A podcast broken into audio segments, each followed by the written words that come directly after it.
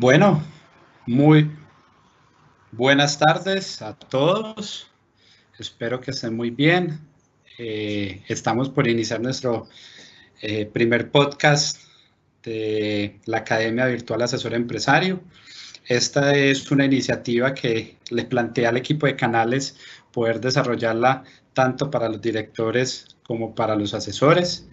Eh, entonces estoy pues, realmente eh, muy emocionado de poner en marcha esta iniciativa. Antes de arrancar con este primer podcast, quiero contarles que el objetivo es que durante la semana tratemos de hablar de uno o dos temas relevantes a diferentes elementos del portafolio para que tengan herramientas desde lo comercial para al momento de tener una conversación con un cliente, una asesoría, un cierre de un negocio, tengamos elementos fundamentales. Eh, bueno, muchos me conocen, mi nombre es Juan Esteban Vázquez, todos me conocen como Juan, es vicepresidente de seguros. Y en mi experiencia, muy rápidamente, en estos 14 años en Sura, ha estado tanto en la gestión de canales como en el área comercial. Eh, durante el año 2012 al 2018, casi antes de llegar a Suiza, fui primero director comercial de personas y familia y gerente comercial de la sucursal de una de las sucursales en Colombia, por lo cual quiero poner a disposición ese conocimiento de esos elementos que en su momento yo manejaba cuando estaba en la parte comercial a disposición de los directores, los analistas, los asistentes, los asesores, los asistentes de los asesores en general, para que tengan estos elementos de conversación y realmente le saquemos el provecho a la asesoría eh, de los diferentes eh, productos de nuestro portafolio.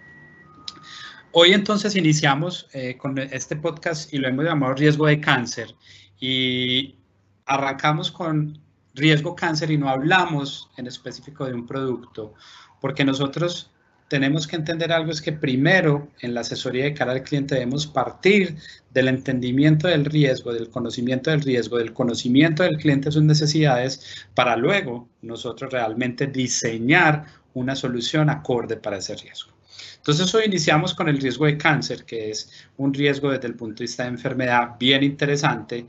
Vamos a desarrollar este podcast en cuatro momentos. Vamos a hablar un poco de eh, el cáncer como riesgo y sus factores de riesgo.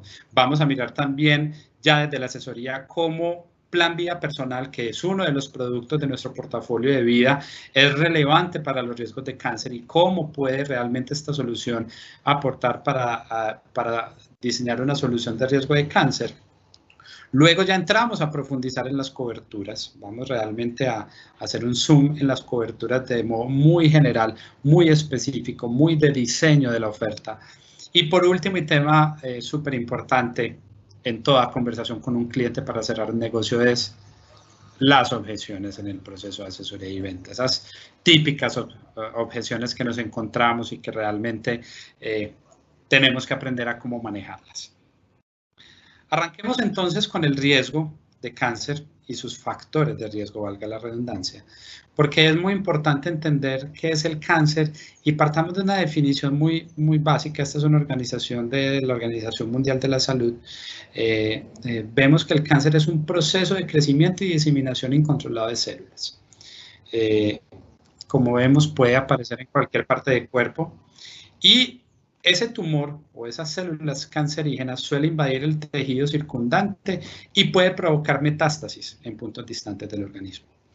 Entonces, como podemos ver, eh, hay un tema importante en ese primer elemento y lo resalté. Primero entendamos, los cánceres son procesos de crecimiento y diseminación incontrolada de células. Es, es un riesgo que es inherente a nosotros mismos, es decir, no es un riesgo externo, en la gran parte de ellos es inherente a nosotros. Hay factores de riesgo internos, pero es inherente a nosotros porque es nuestro organismo. Y resalté la palabra tumor porque eh, cuando uno habla de este crecimiento eh, y diseminación incontrolada de células, nosotros podemos tener tumores benignos o tumores malignos cuando entramos en el concepto del tumor maligno es donde nos estamos eh, circunscribiendo en todo el tema de cáncer. Y obviamente hay muchos tipos de, de, de, cáncer se podrían prevenir evitando cierta exposición a factores de riesgo externos, pero como lo decimos, hay también factores externos propios, por ende es muy relevante y, y gran parte de esos elementos son internos. Eh, Un tema también relevante, como lo dice abajo, el cáncer, si bien es una enfermedad grave, también tiene hoy procedimientos, tratamientos que nos pueden ayudar a que, a que nos podamos recuperar. Y más si es en una fase temprana. Y eso es muy importante porque más allá de una póliza de vida que me cura cáncer, debo también de, desde la prevención del riesgo, cómo tener hábitos saludables para minimizar ese riesgo. Aquí simplemente traje una información bien interesante sobre los factores de riesgo de cáncer. Estas son fuentes. Eh, la de la izquierda es cáncer de mama, eh, lo extractamos del Tecnológico de Monterrey. El de la derecha eh, de una infografía de la National Geographic. Y aquí vemos esos cuáles son esos factores de riesgo que incrementan padecer este tipo de cáncer. ¿Por qué traje esos dos cánceres? Porque son los más comunes en hombres y mujeres. El de mama en, en, en el de mujeres, obviamente también el de aparato reproductor femenino, eh, tenemos en hombres el de próstata. Y aquí vemos que hay ciertos elementos. Uno, por ejemplo, que vemos aquí eh, en el de los hombres es el tema de la dieta. La alimentación es fundamental. Eh, también vemos en las mujeres, hay factores desde la edad o desde sus temas de menstruación. Entonces, hay uno súper importante que es también el historial familiar y ustedes ven que esto se repite tanto en mujeres como en hombres el tener antecedentes familiares de cáncer eh, de un padre, de un hermano, de, estos primeros, de un abuelo, de estos primeros grados de consanguinidad, genera un factor de riesgo mayor. Y si ese cáncer, eh, esta persona lo tuvo antes de los 50 años, hay aún mayor probabilidad. Entonces es muy importante que tengamos presente del riesgo. No me voy a detallar, detener en todos estos factores de riesgo, pero hay que entender, y es un elemento muy importante, es que los antecedentes familiares son muy relevantes en el riesgo de cáncer. Eso es súper importante. Hay factores externos exposiciones a radiaciones, eh, el tema de alimentación, el tema de tabaquismo, el tema de los hábitos de sedentarismo son también relevantes. Dependiendo de la edad es mayor o menor el factor de riesgo, pero es súper importante que tengamos presente que el componente antecedentes familiares, el componente genético juega un factor fundamental. ¿Y eso por qué? Porque en la medida que yo asesoro a un cliente y conozco y entiendo que en su entorno familiar en esos primeros grados de consanguinidad hay un antecedente de cáncer, ahí hay una primera señal de alerta.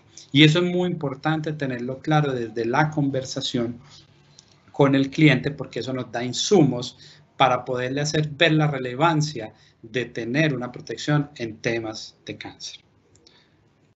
Aquí obviamente ya vemos factores de riesgo, pero también hablemos desde los números, hablemos desde las cifras, porque siempre los riesgos de cara a los clientes, y más si son clientes jóvenes, los riesgos a veces los sentimos muy lejanos, que eso no me va a pasar, eso no me ha pasado en mi familia, etcétera, etcétera. Pero si vemos acá, eh, miren por ejemplo en este artículo de la izquierda, que es un artículo de la prensa gráfica, se habla de que de 2009 a 2013 eh, en, hospitales públicos se, se, reportó un promedio de 9.768 fallecimientos a, a, causa de diferentes tipos de cáncer. Y si miramos, eh, miren el porcentaje, cáncer de cuello uterino es el 11% de los cánceres, cáncer de mama casi el 11%, leucemia 10% y cáncer gástrico 9,5%. Si vamos al de la derecha, que es de la Organización Panamericana de la Salud, una fuente, eh, vemos los riesgos y volvemos. Cáncer de cervix, reproductor femenino. Y esto estamos hablando de indicadores del, del 2012. Y miren más o menos los 9.000 casos muy coincidentes. Vemos el de mama, 23.7, el de cuello uterino, 16, en hombres, próstata, 27, estómago, 19 y colorectal, 17. Y aquí vemos algo muy importante. Los eh, todo lo que es aparato reproductor masculino y femenino, cáncer de mama, son súper relevantes. Son súper importantes que lo tengamos presente. ¿Por qué? Porque más adelante en el portafolio veremos que nuestro portafolio está diseñado para esos riesgos que son muy relevantes. Luego entonces, después de este contexto rápido, eh, no se preocupen, la presentación estará disponible eh, para ustedes. Entremos a, bueno, y entonces sí, entiendo el riesgo, ya conozco mi cliente, tiene factores de riesgo, le es relevante el riesgo. le preocupa el riesgo y tiene esa necesidad, bueno, y entonces yo qué le ofrezco, porque siempre la pregunta es, ¿yo qué puedo ofrecerle a mi cliente? Entonces, cuando pensamos en ese ofrecimiento, es muy importante en un producto que tenemos en el portafolio de ACE Suiza, que se llama Plan Vía Personal. Y para mí esta es una de las soluciones más ganadoras que tiene la compañía. Eh, y por eso estoy iniciando mi podcast con, este por de riesgo, porque realmente, como lo digo, es una mina de oro que, que, tenemos que aprender a explotar. Es un producto que es muy versátil, muy diverso, muy flexible, es de práctica, es de practicar la asesoría, de practicar la asesoría, porque eso a la final es lo que nos da esa capacidad y esa habilidad para cerrar los negocios. Entonces, cuando vamos a hablar de plan vía personal, eh, quiero hacer un repaso muy rápido del modelo de venta Sura. ¿Y por qué es importante el modelo de venta Sura? Porque esto es el paso a paso que uno debería hacer en el momento de una venta. Y lo voy a pasar a recordar muy rápido. Primero es el seleccionar. Y en nuestra prospección del cliente, yo no puedo esperar que me lleguen los clientes. Yo tengo que buscar los clientes, yo tengo que tener método de prospección. Eh, eso podemos generar un podcast para ese tema, pero a los clientes hay que buscarlos, hay que identificarlos, hay que contactarlos. ¿Qué es el segundo punto? El ubicar. Nosotros tenemos que tener un muy buen modelo de, de aproximación al cliente para abrir el espacio de conversación. Hoy un cliente para decirte, vamos a tener una cita, te hablo del seguro de vida se los digo, yo soy el primero que les diría, no, qué pereza. Nosotros tenemos que aproximarnos a queremos, queremos tener una conversación para analizar los riesgos y con base en ese análisis poder identificar si podemos estructurar una propuesta para eh, mitigar esos riesgos a través de una póliza. Pero eh, hablar de entrada de una póliza, eh, eso no es atractivo. y, y, no es porque y, puede sonar un poco crítico, pero, pero realmente hoy al cliente lo que le preocupa es sus riesgos, que vamos a hablar de sus riesgos, conocer sus riesgos, profundizar en sus riesgos. Y esa tiene que ser la apertura para buscar una reunión. Luego está el resolver, que es donde estamos parados en este podcast, porque este es un podcast muy enfocado en el resolver, y es cómo hacemos ese análisis de riesgo, factores de riesgo, y diseñamos propuestas de una forma simple, práctica. Yo siempre he sido amigo de que un negocio lo tiene que poder explicar en una hoja de papel en una sola cara.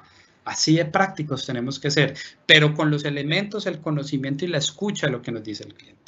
Y por último, el aceptar, que también lo abordaremos un poco en ese manejo de objeciones, porque el aceptar, el manejar las objeciones, esas inquietudes de los clientes, esas preocupaciones de los clientes, es la que nos va a permitir llegar a un cierre exitoso.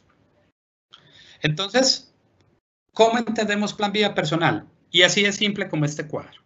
Plan vida personal es un producto que se compone de tres grandes módulos. El módulo de arriba que vemos en azul oscuro, que se llama las coberturas de fallecimiento, es decir, las que cubren aquellos eventos de muerte, tiene el amparo básico de vida, que es muerte por cualquier causa, tiene unos gastos funerarios y tiene unos componentes de devolución de primas, porque recordemos que plan vía personal es un producto que permite la devolución de primas, por ende se convierte en un producto que en el largo plazo también puede servir para ahorro, pero no nos vamos a detener en este podcast en eso. Si les interesa y veo que hay bastantes personas interesadas que hablemos sobre cómo establecer plan vía personal como un, un producto de, digámoslo así, proyección financiera, de protección financiera o de ahorro, lo podemos conversar.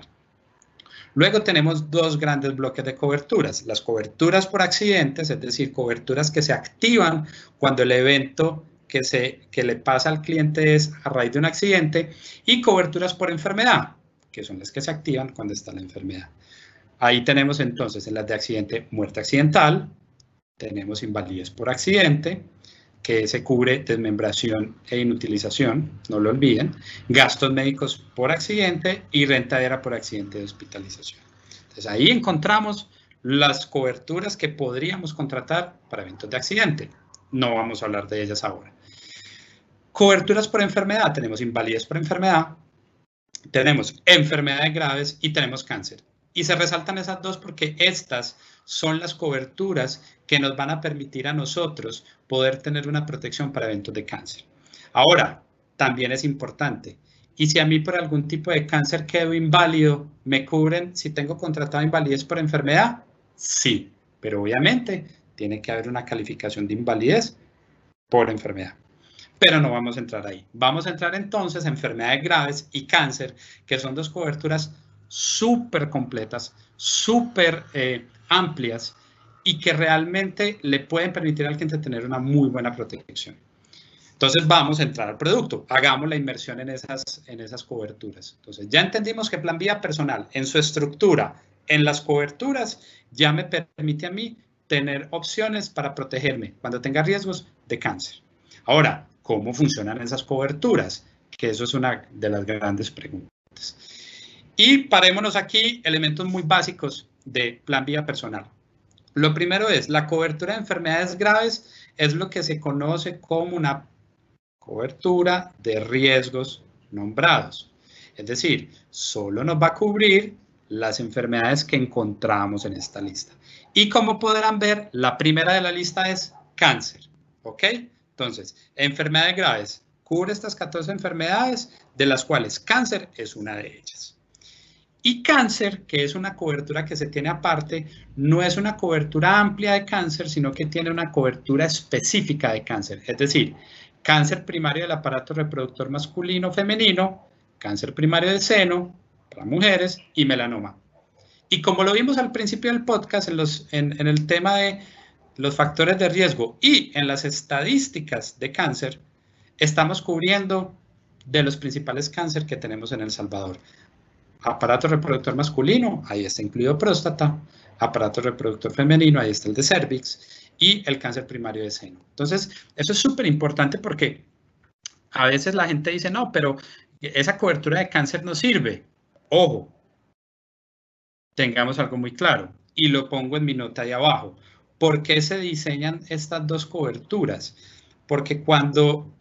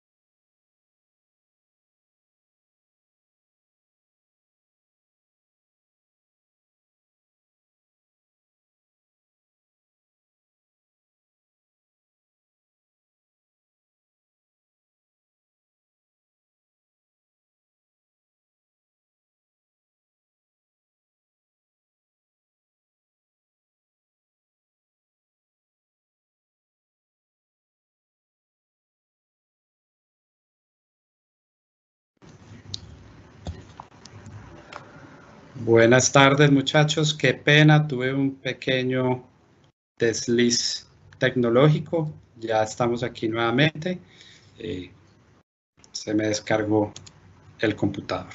Qué pena con los asistentes a, nuestro podcast. Eh, retomando entonces aquí nuestro, retomando aquí nuestro podcast, eh, nuevamente, queremos empezar entonces a, volver a retomar acá eh, todo el tema de las coberturas de enfermedades graves y cáncer. Entonces, nuevamente les pido disculpas, la tecnología no nos ayudó aquí.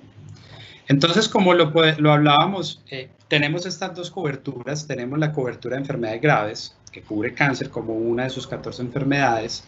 Tenemos también a cáncer específico en estos cánceres que tenemos, que como vemos son los cánceres de mayor eh, recurrencia en, en, la, en, El Salvador y que obviamente son los más comunes eh, de hombres y mujeres. Ahora, esa nota que les pongo abajo en amarillo, Porque mucha gente dice, no, pues si ya le di enfermedades graves, ¿para qué le pongo cáncer? Igual ya cubre los otros cánceres. Y yo le dije, ojo, y aquí empiezan los temas de diseño de las ofertas. Es muy importante saber que como yo tengo una cobertura de enfermedades graves que tiene 14 enfermedades, entenderán que el costo de esa cobertura es un costo mayor, porque no solo estoy cubriendo todos los tipos de cáncer, que más adelante hablaremos de las exclusiones, sino que tiene otras enfermedades. Y cáncer tiene los cánceres más relevantes. ¿Eso qué implica?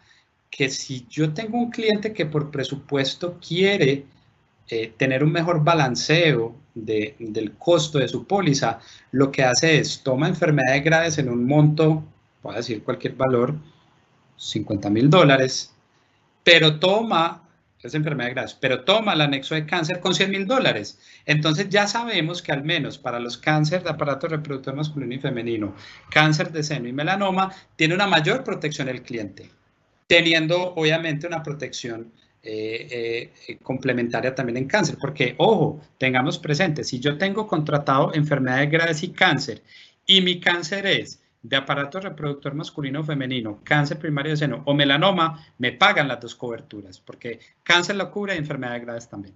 Entonces eso es muy importante porque desde el costo yo puedo diseñar una mejor cobertura para mi cliente, al menos en estos cánceres que como vemos son los más relevantes que en las personas.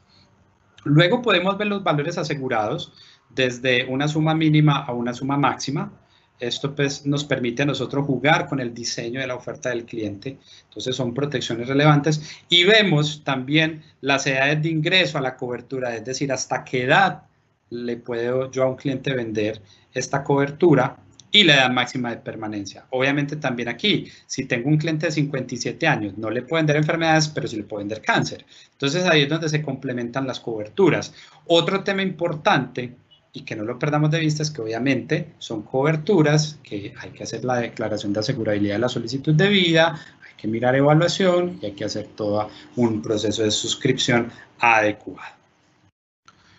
Luego entonces eh, decimos, ok, ya entiendo la cobertura, todo el tema, no voy a entrar al detalle de condiciones generales porque eh, una tarea que yo siempre le ponía a mis asesores y, yo como director comercial lo hacía era, yo leía los clausulados, siempre pegaba una leída, un repasón, eso es súper importante para tener claro, sobre todo, exclusiones y periodos de carencia.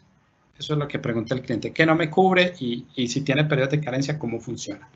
Entonces, eh, cuando entramos en, en el tema de las premisas de diseño, yo siempre les digo, mire, hay si un cliente le preocupa mucho cáncer y solo quiere el tema de cáncer, ¿cómo lo podemos hacer a través de plan vía personal? Entonces, muy sencillo.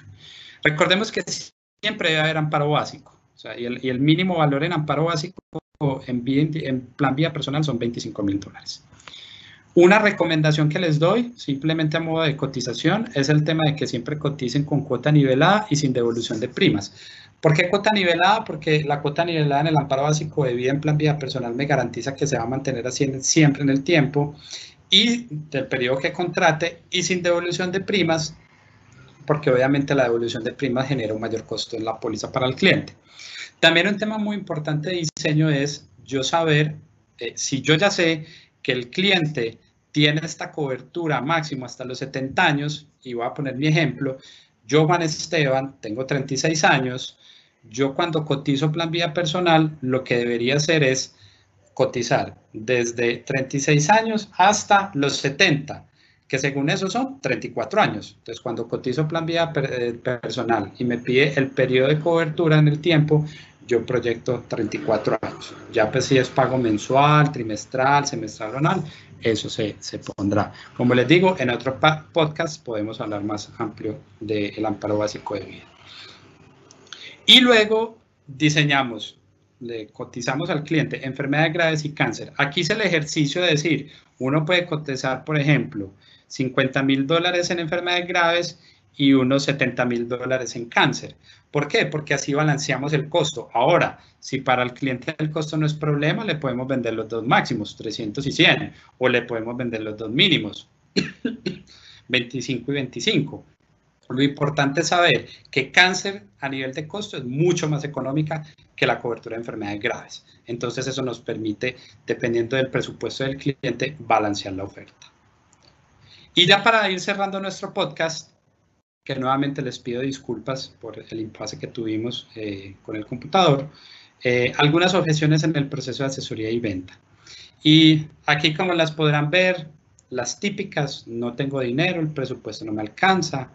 Esa primera es muy importante porque a veces los clientes es una objeción que, que se utiliza mucho, eh, no porque no tengan dinero, sino porque no están interesados o no han logrado entender eh, la necesidad del seguro. Y hay que ser muy enfáticos cuánto puede llegar a ser el costo de un tratamiento de cáncer. Y más, si no se tiene una póliza de, de, salud o de gastos médicos. Y además, recuerden que si así lo tenga, las pólizas de gastos médicos tienen coaseguros.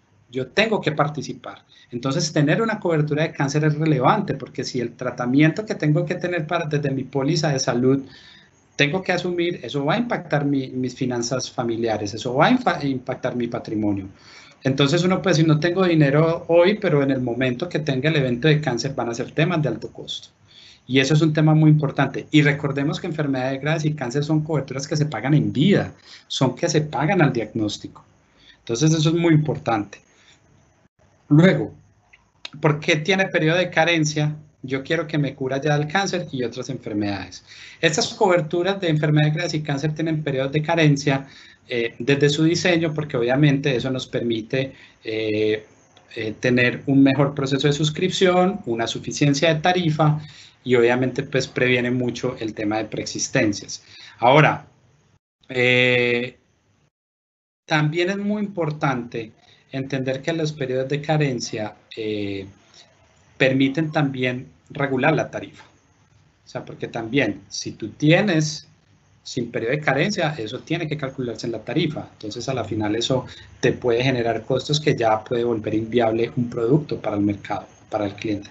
Entonces, los periodos de carencia y que para esos productos son de 90 días, que no es nada, son tres meses, realmente son muy pocos, son relevantes y además un cáncer no da de la noche a la mañana. Eso pues es un tema muy importante.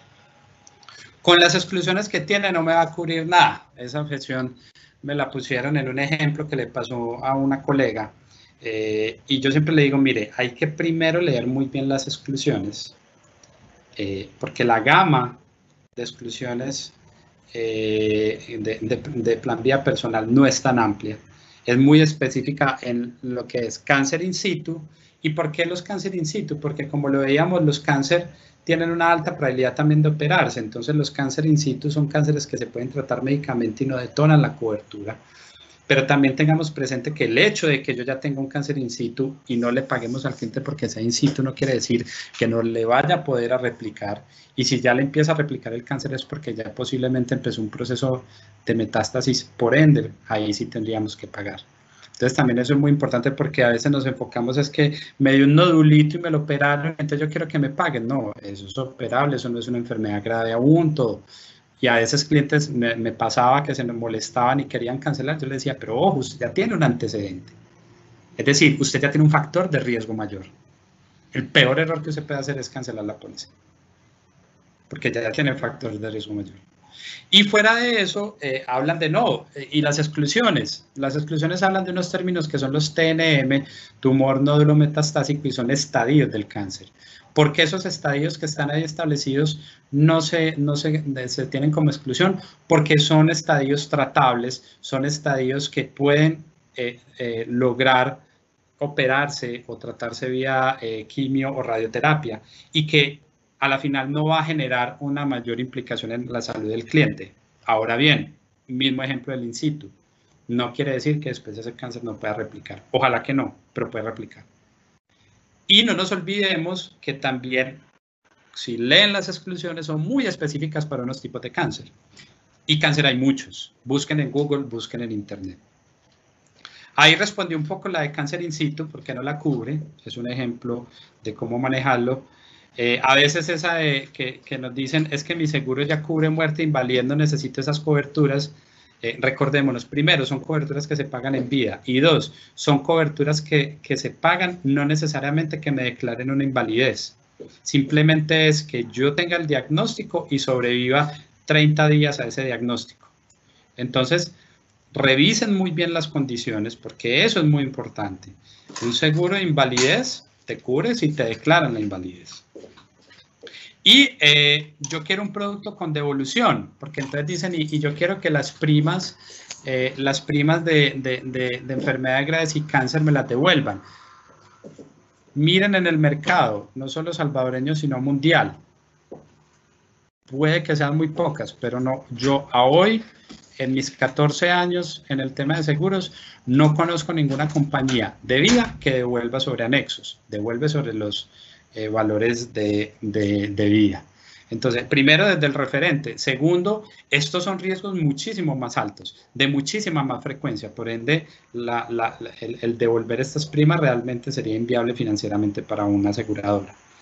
Eh, y otra pregunta es, ¿por qué crece la prima cada año? Eso se volverá impagable. Miren, hay que entender que estos riesgos, y ustedes lo vieron en los factores de riesgo, en la medida que las personas aumentan su edad, aumenta la exposición, por ende el riesgo es mayor, por ende se tiene que calcular ese riesgo. Y eso pues obviamente a la final es un tema eh, que va en la prima. Y se volverá impagable. Yo también siempre le digo, hay que saber también cuál era el objetivo del seguro y cuál es el presupuesto del cliente. Porque hay clientes que pueden decir, no, es que yo lo tenía porque yo quería tener una tranquilidad, una seguridad de aquí a que mis hijos crecieran y ya, se, ya eh, eh, hubieran hecho su universidad. Perfecto. Pero eso me lo va a determinar. Y cuando uno brinda asesorías en vida, es súper importante todos los años hacer una revisión del programa con el cliente, porque podemos subir valores, bajar valores, etc. Entonces, no siendo más para hacer el cierre de este podcast, eh, los animo para que tengan una nueva visión de plan vida personal. Es súper flexible, está diseñada para adaptarse a muchas necesidades de los clientes. Créanme, créanme, es un, es un producto espectacular y que les va a servir para poder atender a muchos segmentos de clientes. Anímense a prospectar y a cerrar muchísimos negocios. Muchísimas gracias y espero su retroalimentación sobre este podcast. ¿Qué les gustó? ¿Qué no les gustó? Para ir mirando qué nuevos temas podemos trabajar. Feliz noche.